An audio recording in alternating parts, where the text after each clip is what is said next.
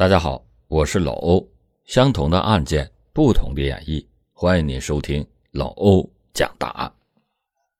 二零一九年一月二十六日，四川省自贡市的某个法庭上，一个斯斯文文的中年男人止不住的忏悔。他不敢直视在不远处的亲朋好友，只是低着头，哽咽着说：“希望法官可以给我一次改过自新的机会。”说着。他像是极为难堪一样，发出了沉重的喘息声，顿了顿，又闪着泪花，继续补充说：“我还有一个很小的孩子，我想看着我的孩子长大。”听到他的话，亲友们痛苦的以手掩面，神情十分的复杂。事发前，谁也没有想到，一个孝子，还是一个被人当作榜样的孝子，会把自己的母亲。残忍的杀害。警察来抓捕他的时候，亲友们还不相信，以为是警察给弄错了，急得差点跟警察发生争执。但是事实就是这样：一个孝子杀了养育自己多年的母亲。那么，这名男子为什么要杀害自己的亲生母亲？他在法庭上的请求被允许了吗？最后他是如何被判刑的？欢迎您。接着收听老欧讲大案。二零一八年三月十日七点多，任芳的家人发现他倒在了厨房的地上，好像是触电身亡，于是火速的拨打了幺幺零的报警电话。警方接到报案以后，迅速的就赶往了现场进行侦查。警方在经过仔细的查看之后，惊骇的发现，任芳应该是被人。人为他杀，而几乎所有的线索都指向了死者平日里十分孝顺的小儿子傅白莲，也就是老欧在开始讲到的法庭上的那个男人。原来，当警方赶到现场，发现瘫倒在厨房的死者时，他的身下是已经烧焦了的电吹风和一块插线板。初步看来。死者像是因为吹头发触电而导致的意外身亡，但敏锐的直觉以及多年来的办案经验告诉警方，案件有蹊跷。很明显的，就是死者的身旁整齐的摆放的拖鞋。一般来讲，一个人吹头发的时候不可能不穿鞋，倘若要穿鞋时触电，人会把脚从鞋上甩掉。当然，也就不可能甩得如此的整齐。经过仔细的勘查，警方在厨房的门外发现了一些被擦拭过的血迹，这让他们心头一惊，说明死者不是意外死亡，很有可能是死于一场谋杀。为了掩盖犯罪的痕迹，凶手会尽可能的模糊警方的视线，也就是说，厨房。可能并不是第一案发现场。顺着厨房门外的血迹，警方找到了二楼卧室。这间房子的窗帘上有溅上去的血迹，附近的墙上也有抠刮过的痕迹。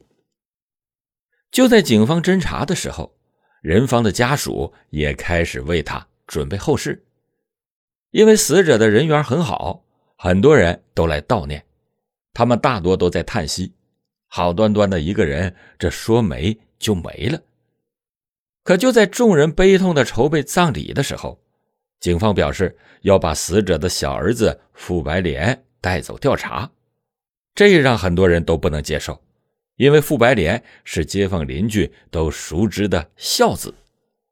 很很多亲友都焦急地询问道：“警察同志，你们是不是搞错了？绝对不会是他。”对呀，这个娃孝顺的很，咋会做出这样的事呢？绝对是不可能的。有人就附和着说，还有一些性子急躁的人还直接发出了质疑：不去抓犯人，来抓受害者家属，算是什么情况？他们就这样你一句我一句的，情形越发的紧张，都不给警方回答的机会。警方明白他们这是关心则乱，于是就耐心的安抚他们。总算是暂时稳住了局面。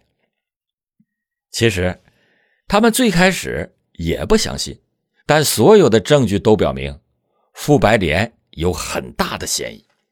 死者的社会关系非常的简单，也没有与人结仇。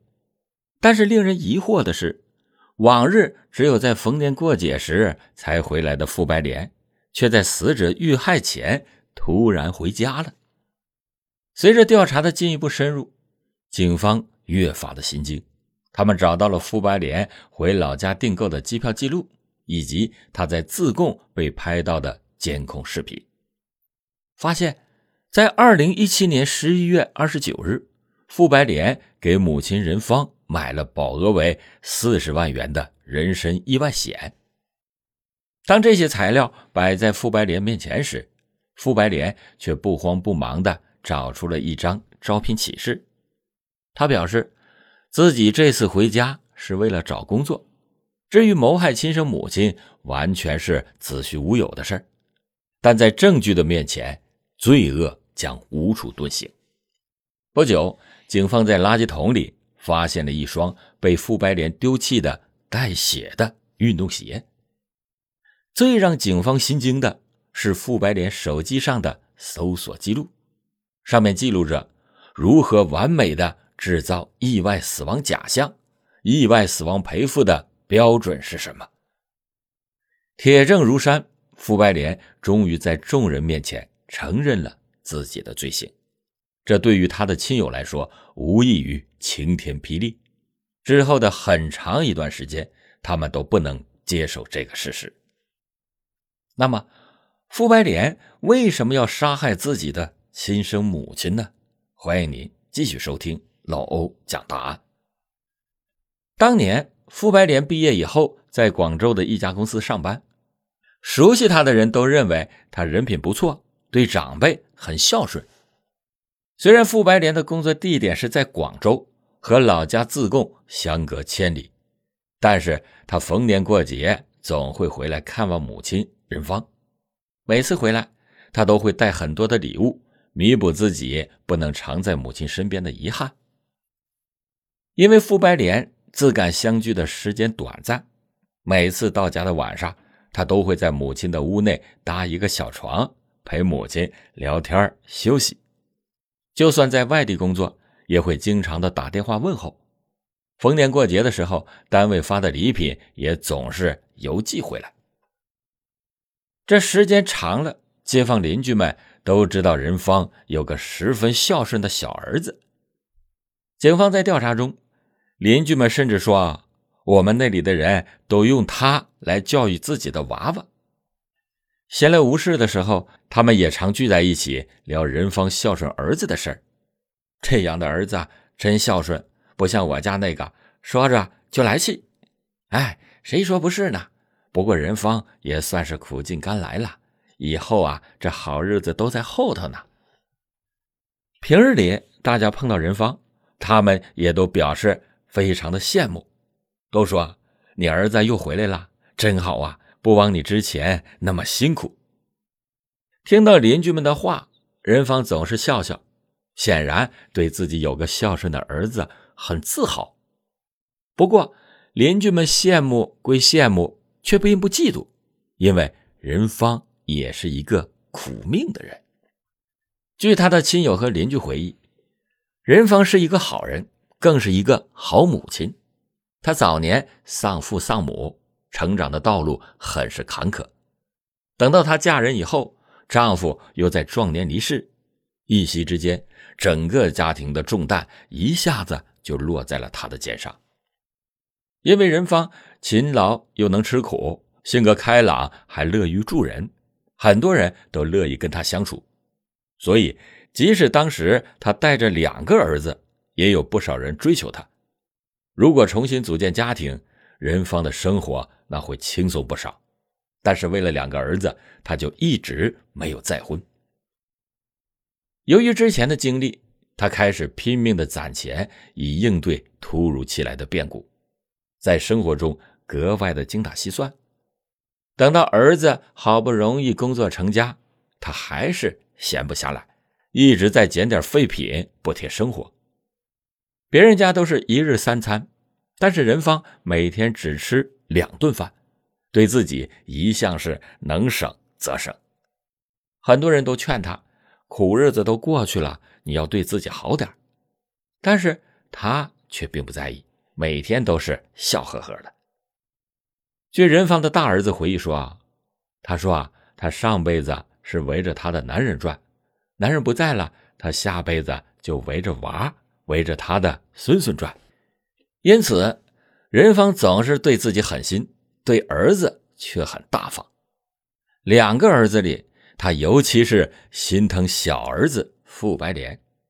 傅白莲结婚的时候，他还用自己从牙缝里一点点省下来的钱。支持他在自贡买房子。对于任芳所做的一切，傅白莲也都看在眼里。他从心里感激母亲的付出，总是想方设法的报答她。那些孝子的行为，别人也都看在眼里。所以，在任芳的葬礼现场，当警方想要抓捕傅白莲时，他的亲朋好友都难以置信。甚至急得差点跟警方发生冲突。庭审现场上，法官问起傅白莲他和母亲任芳的关系，傅白莲红着眼眶，哽咽着表示挺好的。那么，究竟是为什么傅白莲会选择走上这样一条不归之路呢？在他本人的口中，人们终于得知到了原因，以及那天晚上。究竟发生了什么？其实，傅白莲亲手弑母的原因很简单。傅白莲知道他母亲辛苦，所以他在有能力之后，积极的回报母亲的养育之恩。不知不觉之间，街坊邻居都说他是一个孝子。原本傅白莲并没有在意，只觉得这都是自己应该做的。后来说的多了，他也觉得。自己格外的孝顺，但是随着时间的流逝，傅白莲却发现母亲变了，变得格外的偏心。跟特别孝顺的自己相比，大哥显得就比较一般。但是母亲却不辞辛劳的把大哥的孩子带到了十来岁。虽然母亲也曾经来广州帮他照顾过孩子，但是没多久他就回去了。要不是工作太忙。他也不想让母亲大老远的跑来广州帮自己带孩子。之后，无论傅白莲怎么邀请，母亲都很少接受。就算是偶尔同意要来帮自己带孩子，不久之后又会反悔。这就让傅白莲很是生气，越发的觉得母亲太偏心了。他甚至不止一次的抱怨说：“啊，他太偏心，大哥的儿子已经照顾到十多岁了。”却不愿意带我的娃娃。傅白莲是越想越生气，他不止一次的催促母亲，想要让他来广州。在沟通中，两个人的矛盾就越发的明显，常常是说着说着就要吵起来。对于这件事有知情人表示，任芳不同意，那是因为他在广州语言不通，出门以后经常的迷路。想要把孙子带到自贡抚养。对于和儿子的争吵，任芳还曾经和大儿子提过一嘴，说：“啊，你兄弟有一点自私啊。”但是之后他就再也没有提过。而对于这种抱怨，大儿子也没有接话，也从来没跟别人提起过。但是被愤怒冲昏头脑的傅白莲，却在牛角尖里越走越远。认定了母亲偏心的事实，但只是这样，并不足以他对母亲下狠手。日积月累的怨气以及金钱的诱惑，让他动了一个绝不应该动的念头。傅白莲的孩子日渐长大，上学就成了头等的大事为了解决上学的问题，他需要在广州买一套房子。但即使他把之前母亲资助购入的自贡的那所房子卖了，这首付还差四十万元。这个时候，他就把主意打到了自己的亲生母亲身上。如果加上意外死亡获得的赔偿金，刚好购买房子的首付。盯着手机上的浏览页面，傅白莲就有了决定。傅白莲依旧和之前一样，对母亲是嘘寒问暖，常送礼物。没有人知道他的心中有着一个巨大的阴谋。二零一八年三月九日，自觉时机已经成熟的傅白莲先乘飞机来到了成都，又打车回到了自贡老家。到家的时候，大概是十日的凌晨一点多。傅白莲笑着表示自己买了一套先进的按摩仪器，可以缓解疲劳。说着，他就招呼任芳要给他演示如何的操作。任芳看到儿子突然回来，还如此的贴心，是又惊喜又感动。在儿子的热情招呼下，他坐在了卧室的一张椅子上，看着儿子用电线把自己的双手缠了起来。看到进展如此顺利。傅白莲果断地打开了开关，冷漠地注视着因为触电而一直颤抖着呻吟的任芳。非但如此，他又随手抄起了在不远处的板凳，狠狠地朝任芳的头上砸了过去。一瞬间，血花四溅。直到任芳死亡，他都没有求救，只是眼含热泪，不停地盯着傅白莲，止不住地叫他对小儿子的爱称。幺儿，幺儿。在确认母亲死亡之后，傅白莲处理了案发的现场，把母亲的尸体搬到了楼下的厨房，伪造成意外事故。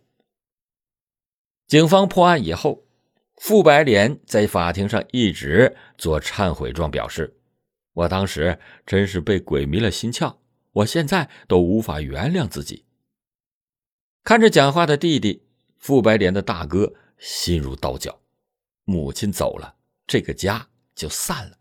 凶手还是自己的亲弟弟，接连的噩耗让他痛不欲生。但因为弟弟家中还有年幼无辜的孩子需要照顾，因此在公开审理时，他还是含泪在公审法庭上提交了谅解书。不过，虽然傅白莲有坦白的情节。家属也出具了谅解书，但是检察官表示，他的作案目的特别明确，行为特别卑劣，手段特别残忍，即便是减轻了量刑，也还是要被法律制裁。不久，自贡市中级人民法院给出了一审判决，判处傅白莲死刑，并剥夺其政治权利终身。后来，傅白莲曾经不满一审结果。继续上诉，他说：“我在监狱里曾经无数次想起我拿着木凳击打母亲时，母亲看着我，嘴里不住的喊着‘幺儿，幺儿’的场景，我是十分的后悔。”他表示自己之前没有犯罪记录，希望可以争取宽大处理。毕竟自己年幼的孩子不能没有父亲，他不能就这么被执行死刑。没有人知道傅白莲。是不是真心悔过？可能是真的，也可能是假的。但最应该被他道歉忏悔的人，已经不能再回应他了。在那天晚上，傅白莲亲手结束了他的生命，而在那四天之后，就是他的五十六岁的生日。二月二十四日，自贡市中级人民法院法庭驳回了傅白莲的上诉。强烈的谴责他骗保杀母的行为，坚决维持一审的判决。好了，感谢您收听老欧讲大案。老欧讲大案，警示迷途者，唤醒梦中人。